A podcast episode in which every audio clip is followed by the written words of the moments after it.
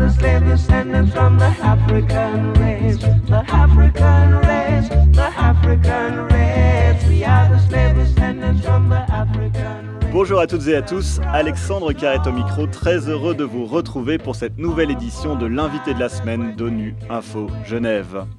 Il y a 20 ans, la communauté internationale adoptait la déclaration et le programme d'action de Durban en Afrique du Sud, un des documents les plus importants et ambitieux en matière de lutte contre le racisme, la discrimination raciale, la xénophobie et l'intolérance.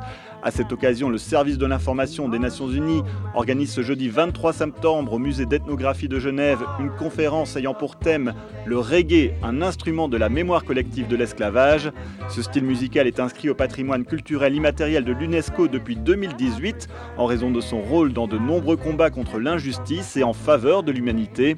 Avec nos invités, nous allons découvrir en quoi le reggae peut être un instrument de lutte contre le racisme et la discrimination raciale et plus largement comment la culture peut être un formidable outil pour développer une meilleure compréhension entre les peuples. Pour en discuter, j'ai le plaisir d'accueillir Ibrahima Guissé, expert indépendant du Comité des Nations Unies pour l'élimination de la discrimination raciale, et Marc Ismail, historien, enseignant et créateur du label indépendant Soul of Anbessa. Ce sont nos invités de la semaine. Ibrahima Guissé et Marc Ismail, bonjour. Bonjour. Oui, bonjour. Un grand merci d'avoir accepté notre invitation. Marc Ismail, en introduction, on écoutait un extrait d'African Race d'Abyssinians. C'est un morceau assez classique qui affirme la fierté des descendants d'esclaves jamaïcains d'ascendance africaine. Pourriez-vous expliquer en quelques mots les origines du reggae? Alors, les origines euh, du reggae, le, le, mot est devenu un peu synonyme de toute production euh, musique jamaïcaine alors qu'il désigne un style qui en gros a régné depuis euh, le milieu de l'année 1968 jusqu'au tournant des années 80. Euh, ce qui, celui qui m'intéresse le plus, qui est la déclinaison qu'on appelle roots, qui est le, reggae militant, le reggae conscient, c'est vraiment un style qui dominait dans les années 70. 70 pour m'adapter à, l'auditoire. Euh, donc c'est une musique qui est endémique, qui est typique de la Jamaïque, mais qui bien sûr est le résultat euh, d'influences très fortes, notamment depuis les États-Unis, du rhythm and blues, euh, etc. c'est l'héritier de, de deux musiques qui ont précédé, le ska et le rocksteady, dans l'île. Et puis, bien sûr, c'est la, musique qui a eu le, plus grand succès international, puisqu'elle a eu la chance d'avoir un, ambassadeur tout à fait extraordinaire, la, personne de Bob Marley. Donc, c'est devenu synonyme de, des musiques jamaïcaines, même si euh, il, n'est de loin pas le, seul genre à être né dans l'île. Vous venez de le dire, hein, ce mouvement musical s'est étendu dans le monde, notamment euh, grâce à Bob Marley. Est-ce que ça signifie que les souffrances qui sont évoquées par les artistes, l'histoire de l'esclavage, a un côté universel qu'il peut être compris et vécu par d'autres minorités et communautés? Ben, Je pense que le, succès global euh, du reggae euh, illustre le fait que oui, euh, alors que euh, notamment on a beaucoup de textes euh, conscients sociaux qui, qui décrivent la réalité des habitants des ghettos de Kingston qui est très éloigné, par exemple, euh, si je prends l'exemple d'un fan lambda, moi, au hasard, euh, qui a eu la chance de, grandir dans un milieu privilégié en Suisse, euh, c'est une réalité qui est à des années-lumière de celle de ce qu'on appelle les sufferers, qui sont donc les, habitants les plus modestes des, ghettos jamaïcains. Et malgré tout, par la qualité musicale et par la puissance des textes, il y a une universalité qui fait que cette musique a pu euh, toucher à travers le monde. Je trouve assez extraordinaire, notamment symboliquement, l'impact extraordinaire du, reggae euh, en Afrique notamment en Afrique de l'Ouest, des lieux comme la Côte d'Ivoire, qui étaient vraiment des, centres de production reggae, en Afrique du Sud avec le Kédoubé, etc. Euh, je trouve le symbole très très beau, hein, de, retour de la musique de, la diaspora. Et pour ce qui est des thèmes de l'esclavage, bah oui, c'est exprimé dans, dans, des termes simples, c'est exprimé en anglais alors que la, la langue endémique est le, le patois, hein, qui est un créole difficile à comprendre si on n'est pas initié, mais la plupart des artistes roots s'expriment en anglais, du coup rendent leurs textes compréhensibles, et puis euh, ils décrivent une réalité, euh, un, un, phénomène si terrible, si, si dur que euh, si on a un peu d'humanité en soi, c'est difficile d'être totalement insensible à, à, ce qui est décrit dans, en termes de, de, souffrance et de, de violence. Ibrahim Aguissé, je rappelle que vous êtes expert indépendant au Comité des Nations Unies pour l'élimination de la discrimination raciale. Alors quel rôle joue selon vous un style musical comme le reggae pour lutter contre le racisme? Est-ce qu'on peut dire que le reggae est un style musical politique? Oui, merci Alexandre, merci donc Ismaël. C'est effectivement, comme l'a si bien rappelé donc Ismaël, le reggae, c'est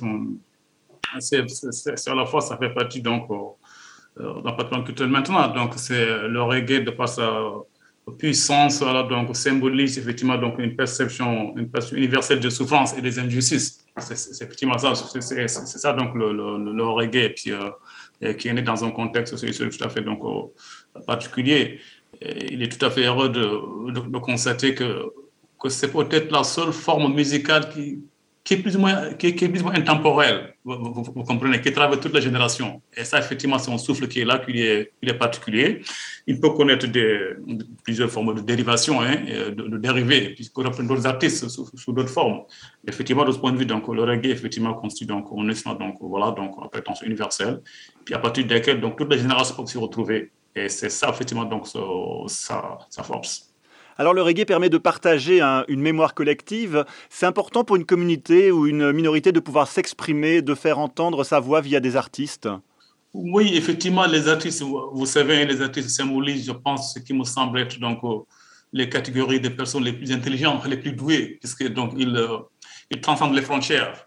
Ils transcendent les frontières, ils transcendent les identités ça, effectivement, donc, la force des, artistes. De ce point de vue, oui. De ce point de vue, effectivement, donc, la communauté donc, euh, des artistes ou la communauté des, euh, des arts constitue effectivement donc, euh, une communauté qui, qui, qui, effectivement, sur laquelle on peut davantage s'appuyer pour effectivement donc faire éclater les, les, clivages, faire éclater les cases. Et de ce point de vue, effectivement, donc le, discours reggae est un discours donc qui fait éclater donc les identités qui, qui s'affirment donc de, la, de la plus bonne manière.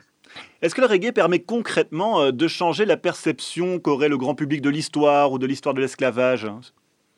Oui, il a cette, il a cette prétention, il a donc, il a cette prétention donc, de, faire passer donc, un certain nombre d'injustices, de faire passer un certain nombre de souffrances, effectivement. Donc voilà, euh, il y a des personnes qui s'identifient à cela, comme si effectivement tout le monde ne s'identifie pas. C'est aussi effectivement donc, là, donc le challenge. Tout, à fait. Mais de par son ADN, effectivement, donc il vécut donc un discours libérateur un souffle libérateur. Et de ce point de vue, effectivement, donc voilà, c'est comme les personnes s'y retrouvent. Et c'est à ce niveau qu'il est, d'ailleurs devenu le département de l'humanité, parce qu'il transcende les frontières, il transcende donc les, identités. Il fait, donc, euh, il touche les questions les plus profondes d'injustice et essaie de rendre compte, effectivement, de, de l'humanité de, de l'humain, si je puis dire ainsi. Marc Ismail, vous êtes venu avec un deuxième morceau, il s'agit de Black Slavery Days. Pourquoi l'avoir choisi? Euh, parce que euh, déjà j'aime beaucoup sa puissance musicale, c'est un, morceau qui, est très représentatif donc de ce qu'on appelle le roots reggae, qui est très loin de l'image parfois euh, trompeuse qu'on peut avoir d'un genre léger ou de musique de plage, ce qu'on peut comprendre parce que les radios passent généralement les mêmes morceaux de Marley qui ne sont pas les plus intéressants. Celui-là est vraiment assez sombre, assez, assez obscur et adapté, avec, adapté au, à ce qui est raconté il est intéressant parce que euh, moi j'ai donc pas mal étudié les, textes euh, exclusivement consacrés au, à, l'esclavage et à ses mémoires dans, le, dans, le, reggae jamaïcain. Et il y a un certain nombre de, certain nombre de figures euh, qui, qui, émergent, qui sont assez limitées parce qu'il faut se rappeler que les artistes qui ont écrit ces morceaux ont suivi une scolarité euh, déjà assez courte pour la, une bonne partie, et en plus, euh, s'ils sont nés dans les années 40-50, puisque là je parle de morceaux des années 70-70, euh, bah, ils étaient encore, c'était encore une colonie britannique, donc c'est clair que les programmes scolaires ne mettaient pas particulièrement en avant les révoltes d'esclaves, le les Maroons en Jamaïque, par exemple, il y a des communautés marronnes euh, extrêmement importantes là-bas. Euh, et donc, on a des, bribes d'histoire que, les artistes ont pu collecter, et notamment euh, dans les responsables qui sont cités. On a Francis Drake et John Hawkins, qui étaient des, pirates et qui ont œuvré pour la, couronne britannique à un moment où la Jamaïque était encore espagnole, parce qu'elle est devenue euh, britannique en 1655. Euh, on, a un autre, euh, une autre figure, Oni, qui incarne un peu cette machine à briser l'être humain qui est la, traite atlantique, qui est Christophe Colomb qui ressort très souvent, simplement parce que, bah, effectivement, il l'a déclenché puisqu'il a, il a lancé le, commerce triangulaire sans le savoir, hein, mais en, mettant en lien euh, les, deux continents, l'Europe et, les Amériques. Euh, donc c'est intéressant de voir euh, comment les, artistes jamaïcains, avec des connaissances limitées, bien sûr une conscience très très forte d'être les héritiers de, cette diaspora, et de revendiquer une fierté, pas du tout une honte d'être descendant d'esclaves, mais au contraire de mettre ça en avant. donc voilà, Black Slavery Days, il reprend, il, incarne dans les paroles et dans la musique vraiment cette souffrance, la transmission de cette souffrance et du traumatisme. Et puis il nomme, il nomme des responsables, qui sont des thématiques qui reviennent assez fréquemment. mais c'est toujours un peu les mêmes qui sont cités parce qu'il y a on n'a pas plus que ça de, noms de, responsables à se mettre sous la main euh, quand on est euh, auteur jamaïcain, en tout cas euh, il y a une quarantaine d'années. Eh bien on écoute tout de suite Black Slavery Days.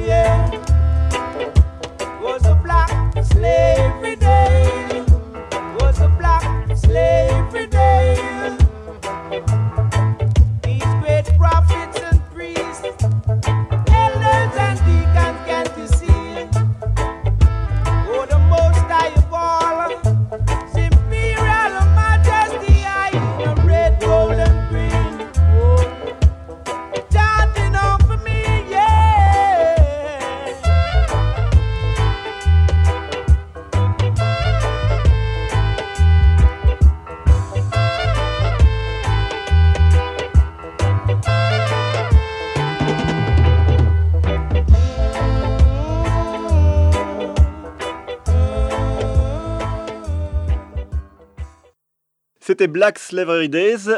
Ibrahim Guissé, je le disais dans l'introduction, le programme d'action de Durban a été adopté il y a 20 ans. En quoi ce document est-il important dans la lutte contre le racisme et la discrimination raciale?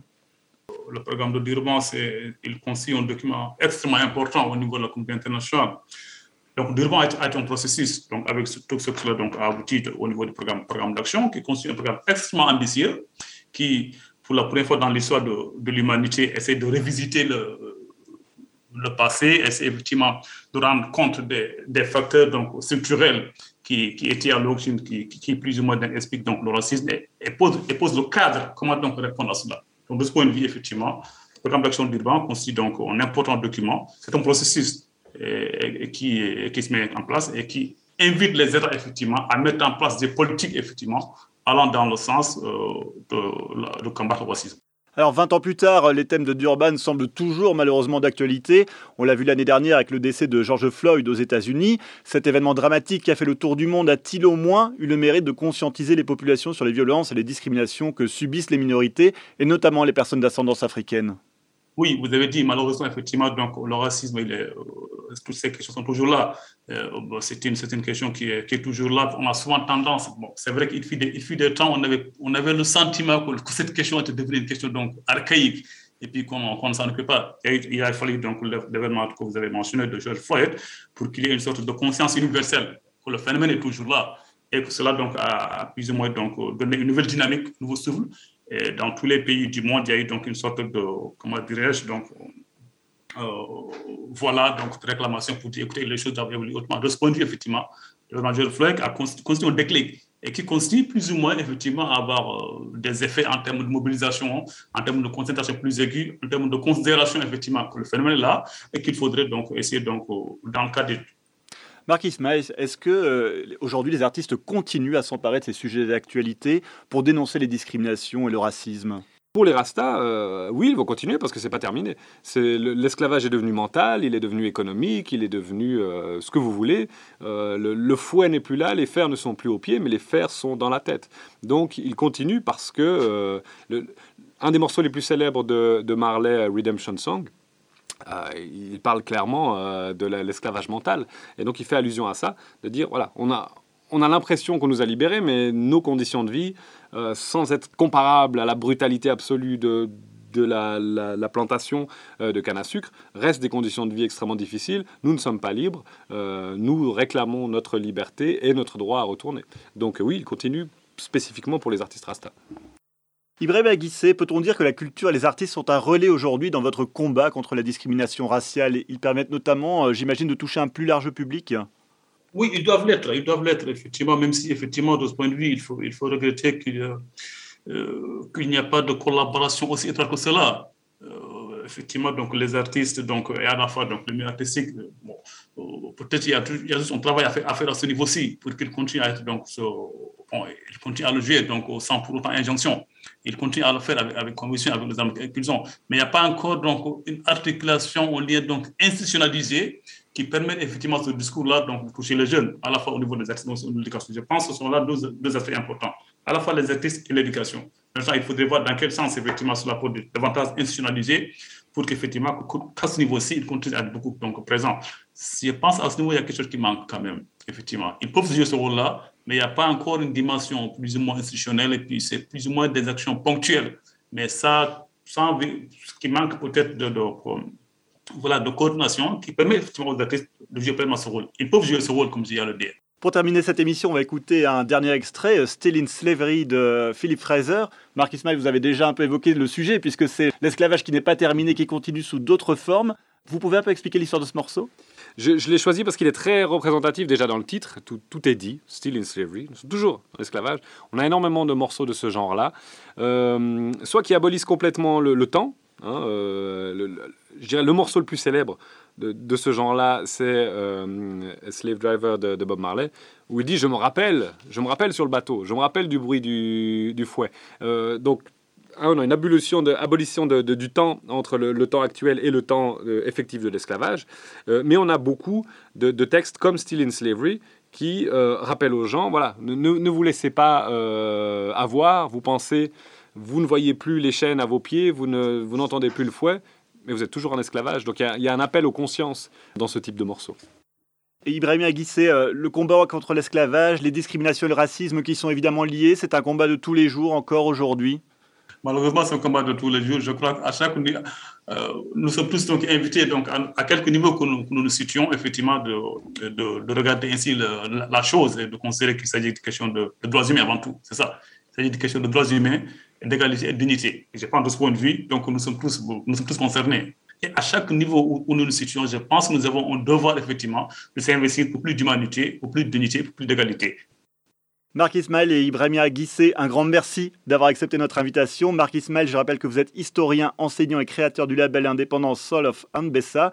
Et Ibrahimia Guissé, expert indépendant du Comité des Nations Unies pour l'élimination de la discrimination raciale.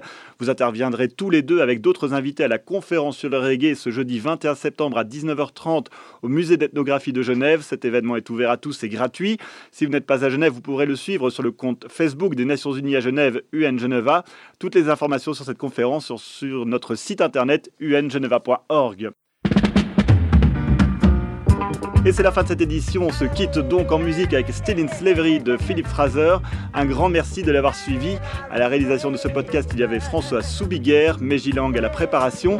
Je vous donne rendez-vous vendredi pour le journal de la semaine. L'actualité des Nations Unies continue sur notre site web et sur notre compte Twitter en français ONU Genève. À très bientôt.